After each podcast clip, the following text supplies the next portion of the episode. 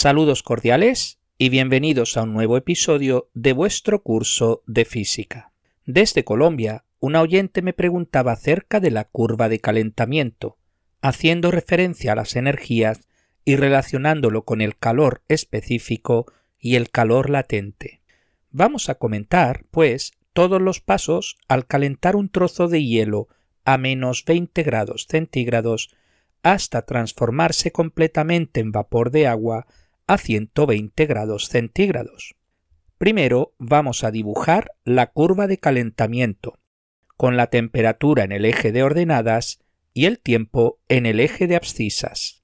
Empezamos con la temperatura de menos 20 grados centígrados en el eje Y. Dibujamos un segmento de recta con pendiente positiva hasta llegar a 0 grados centígrados. Ahora dibujamos un segmento horizontal. Continuamos con un segmento de recta con pendiente positiva hasta llegar a 100 grados centígrados. Nuevamente un segmento horizontal y terminamos con un segmento de recta de pendiente positiva hasta llegar a 120 grados centígrados. Analicemos cada uno de los pasos.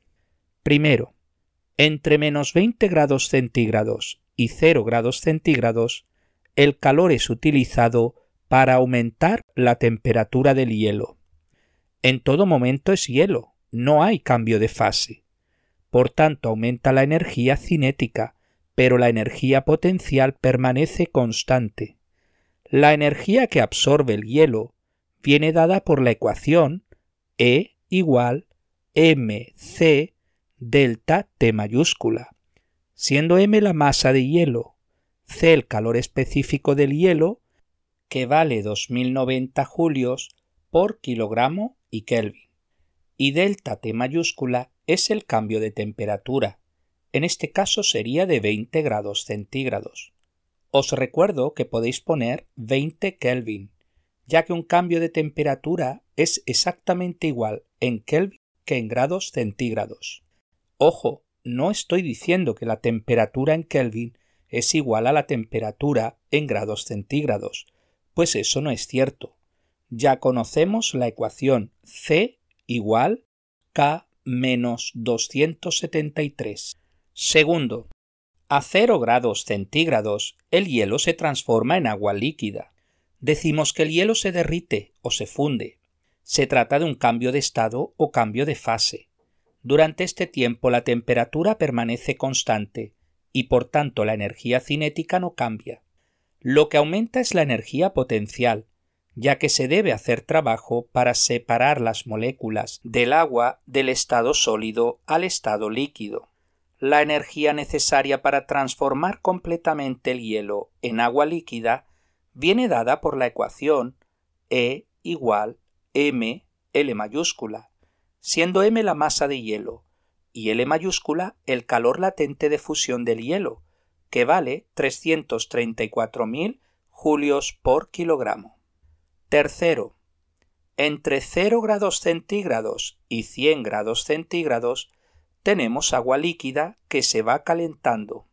Aumenta la temperatura, luego aumenta la energía cinética, mientras que la energía potencial es constante, porque no hay cambio de fase. La energía que absorbe el agua líquida viene dada por E igual mc delta T mayúscula, donde m es la masa de agua, que es igual a la masa del hielo, pues no se pierde masa en todo el proceso. C es el calor específico del agua líquida, que vale 4180 julios por kilogramo Kelvin. Y delta T es el cambio de temperatura, que en este caso es de 100 Kelvin o 100 grados centígrados. Cuarto, a 100 grados centígrados el agua líquida pasa a vapor de agua. Decimos que el agua hierve o se vaporiza. Se trata de un cambio de estado o cambio de fase. Durante este tiempo la temperatura permanece constante y por tanto la energía cinética no cambia.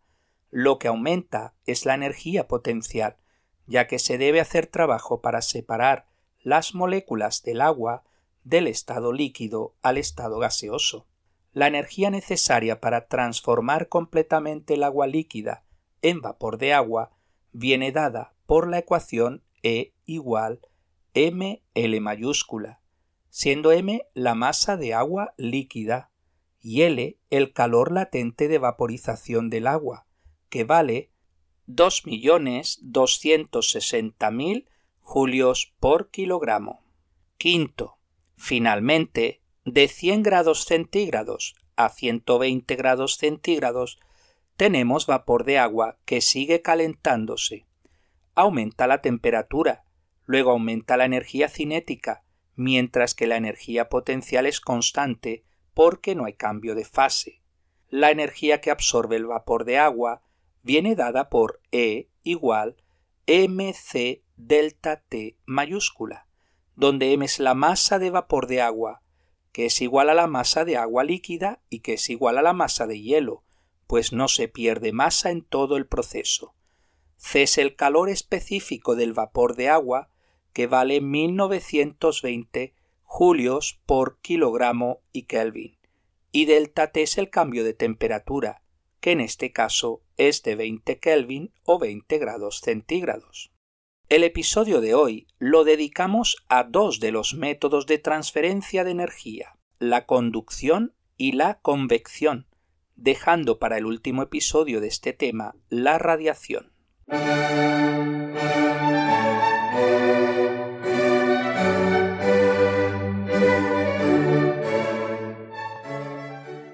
Imaginad que calentamos una barra de metal en un extremo. Eventualmente el otro extremo también se calentará, aunque no esté en contacto directo con la fuente de calor. ¿Por qué? Recordemos que toda la materia está hecha de átomos que se agrupan en moléculas. Como sabéis, los átomos están en continuo movimiento. Incluso en los sólidos los átomos están vibrando. También sabéis que a mayor temperatura mayor es el movimiento de sus átomos.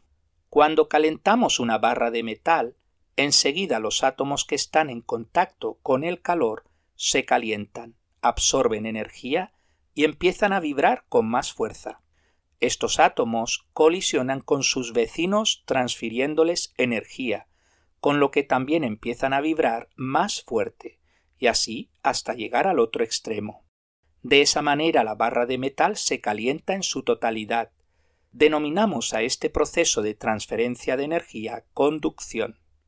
Este proceso es importante en sólidos, pero menos en líquidos y gases, ya que los fluidos tienen sus partículas más separadas.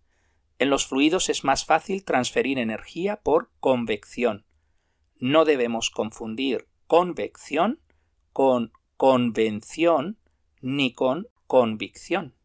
La ley de conducción térmica fue formulada en 1822 por Fourier y viene dada por la ecuación P igual K A mayúscula delta T mayúscula dividido L mayúscula, donde P es la tasa de flujo de calor, esto es, la cantidad de calor que se transfiere por unidad de tiempo.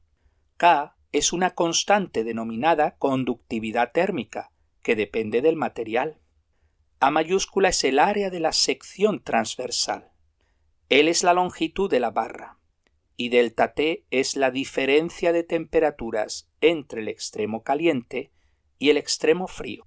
Según esta ecuación, podemos aumentar la tasa de flujo de calor aumentando el área A mayúscula, aumentando la diferencia de temperaturas delta T mayúscula o disminuyendo la longitud L mayúscula. No todos los sólidos conducen el calor por igual. Podemos diferenciar entre buenos y malos conductores. Los mejores conductores son los metales como el cobre, aluminio y hierro, pero también el silicio y el grafito. ¿Por qué los metales son los mejores conductores? La respuesta rápida es porque tienen electrones libres. Así, cuando calentamos un metal, por un lado se transfiere calor a los átomos que vibran más fuerte y colisionan con sus vecinos transfiriendo energía. Pero por otro lado, los electrones aumentan su velocidad y estos se mueven rápida y libremente por el metal, colisionando con átomos lejanos que empiezan a vibrar más vigorosamente. Por este motivo, los metales son los mejores conductores. Malos conductores o aislantes son el vidrio, el agua, el plástico, la goma, la madera y también materiales que contienen aire atrapado como la lana, la fibra de vidrio, la espuma de plástico o el poliestireno. Ahora entendéis por qué en invierno nos ponemos varias capas de ropa para vestir o varias mantas para dormir, pues el aire atrapado entre las capas de ropa o las mantas actúa de aislante. También las plumas de un pájaro le mantienen caliente al atrapar aire entre ellas.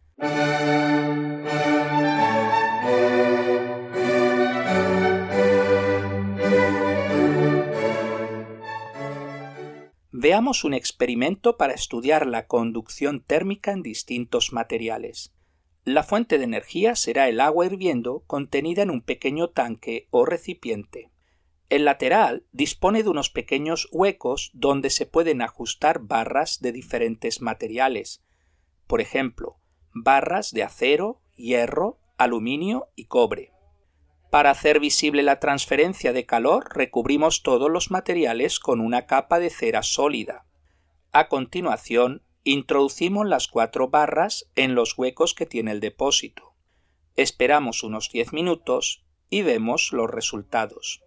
La capa de cera de la barra de cobre casi se ha derretido por completo. Le siguen el aluminio, el hierro y el acero en ese orden. La capa de cera de la barra de acero se ha derretido muy poco. De esa manera vemos que los mejores conductores son el cobre, el aluminio, el hierro y el acero, en ese orden. El agua es un mal conductor. Podemos verlo en el siguiente experimento. En un tubo introducimos un trozo de hielo en el fondo y colocamos una malla metálica para atrapar el hielo. A continuación, llenamos el tubo de agua. Ahora procedemos a calentar el agua en la parte superior del tubo veremos que al cabo de un rato se forma vapor de agua arriba del tubo, mientras que el hielo sigue abajo. Vemos así que el agua es un mal conductor del calor. Una cuchara de metal se siente fría, mientras que una cuchara de plástico no se siente fría. Eso es debido a que el metal es un buen conductor térmico y el plástico es un aislante térmico. Cuando agarráis con vuestra mano la cuchara metálica, enseguida fluye calor de vuestro cuerpo a la cuchara, por ese motivo sentís frío, mientras que al agarrar la cuchara de plástico apenas fluye calor de vuestro cuerpo, por lo que no sentís frío. Utilizamos materiales aislantes para mantener nuestra vivienda caliente. Para reducir pérdidas de calor en la vivienda podemos realizar primero, cubrir el tanque de agua caliente con espuma de plástico que es un buen aislante. Segundo, aislamiento de vidrio o lana mineral en techos. Tercero, también las cavidades de las paredes se pueden rellenar con espuma de plástico o lana mineral. Cuarto, usar ventanas con doble vidrio, dejando aire atrapado en su interior.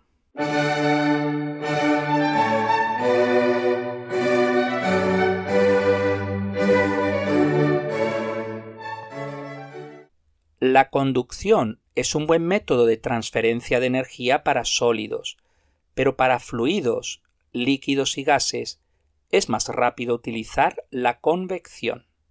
Imaginad el siguiente experimento.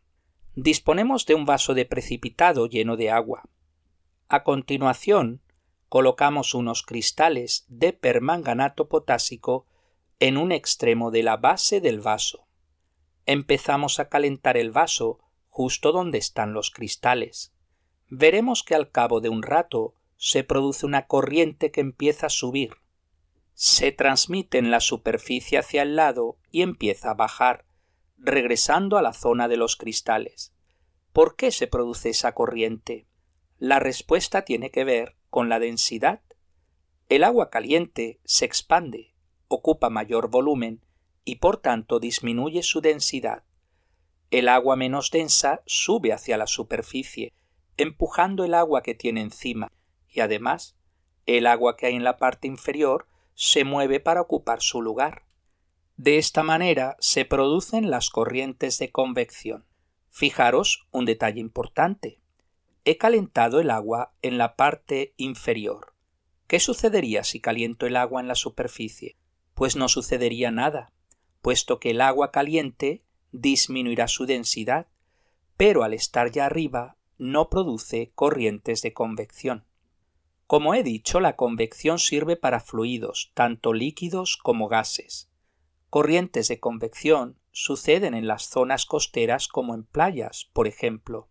De día, el sol calienta la tierra más rápidamente que el agua, lo que provoca que el aire caliente encima de la tierra suba. Al subir se enfría y baja de nuevo hacia el mar, provocando las brisas marinas diurnas hacia la tierra. De noche funciona el mismo proceso, pero al revés.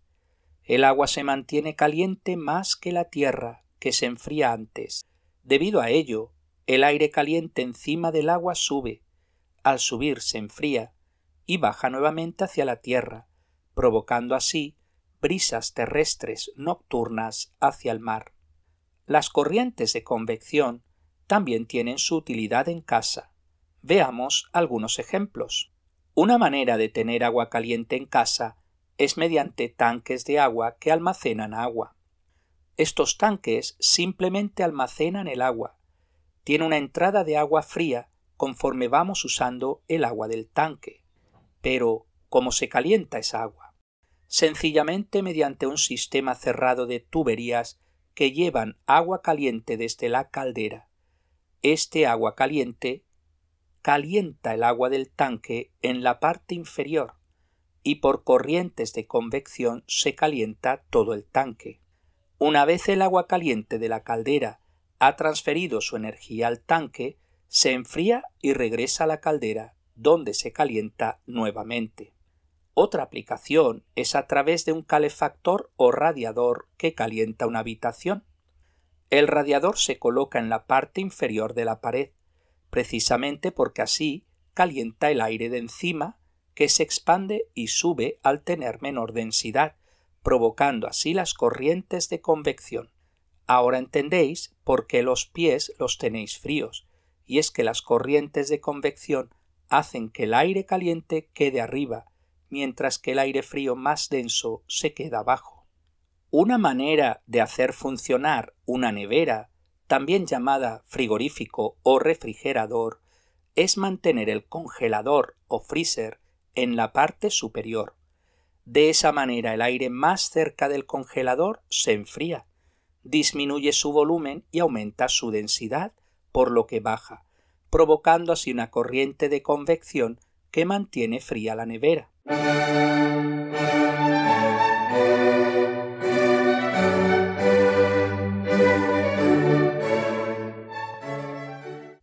Veamos ahora algunos ejercicios. Número 1. Explicar las siguientes situaciones. Apartado A. Una sartén puede tener la base de cobre y el mango de plástico. La base es de cobre por ser un metal, buen conductor del calor, mientras que el mango es de plástico porque es un buen aislante, mal conductor del calor. Apartado B. La lana y las plumas son buenos aislantes, porque permiten atrapar bien el aire, el cual es un buen aislante térmico, siempre que no tenga humedad. Apartado C. El marco de la ventana se siente más frío si es de aluminio que si es de madera. El aluminio es un metal buen conductor del calor. Al tocarlo se transfiere calor de nuestro cuerpo al aluminio, con lo que sentimos frío. La madera es un aislante y por tanto al tocarlo no hay transferencia de calor, con lo que nos sentimos frío. Apartado D. Es más seguro coger un plato muy caliente con un paño seco que con un paño húmedo. El paño de cocina es un buen aislante. Sin embargo, si está húmedo, el agua, aunque no es un buen conductor de calor, sí conduce algo de calor. Apartado E. Un radiador rápidamente calienta el aire de una habitación, aunque el aire es un pobre conductor térmico. El aire se calienta no por conducción, sino por corrientes de convección, ya que el aire caliente es menos denso y sube. Apartado F. El humo de una hoguera sube. El aire justo encima de la hoguera se calienta, se expande y disminuye su densidad, con lo que sube. Apartado G. Alguien cerca de la hoguera siente el calor de la hoguera. Eso es debido a la corriente de convección que provoca la hoguera. El aire caliente sube, se enfría a la vez que se mueve a los lados y baja, regresando a la hoguera. Apartado H. El congelador del frigorífico se coloca en la parte superior. De esa manera enfría el interior de la nevera mediante corrientes de convección. El aire justo debajo del congelador se enfría, se contrae, aumenta su densidad y baja. Apartado I. La nevera no enfría la comida dentro de ella si está fuertemente empaquetada. No circula corriente de aire en su interior con lo que apenas conseguiríamos tener fría la parte externa, pero no la interior. Pues hasta aquí el episodio de hoy. Muchas gracias por su atención y hasta el próximo día.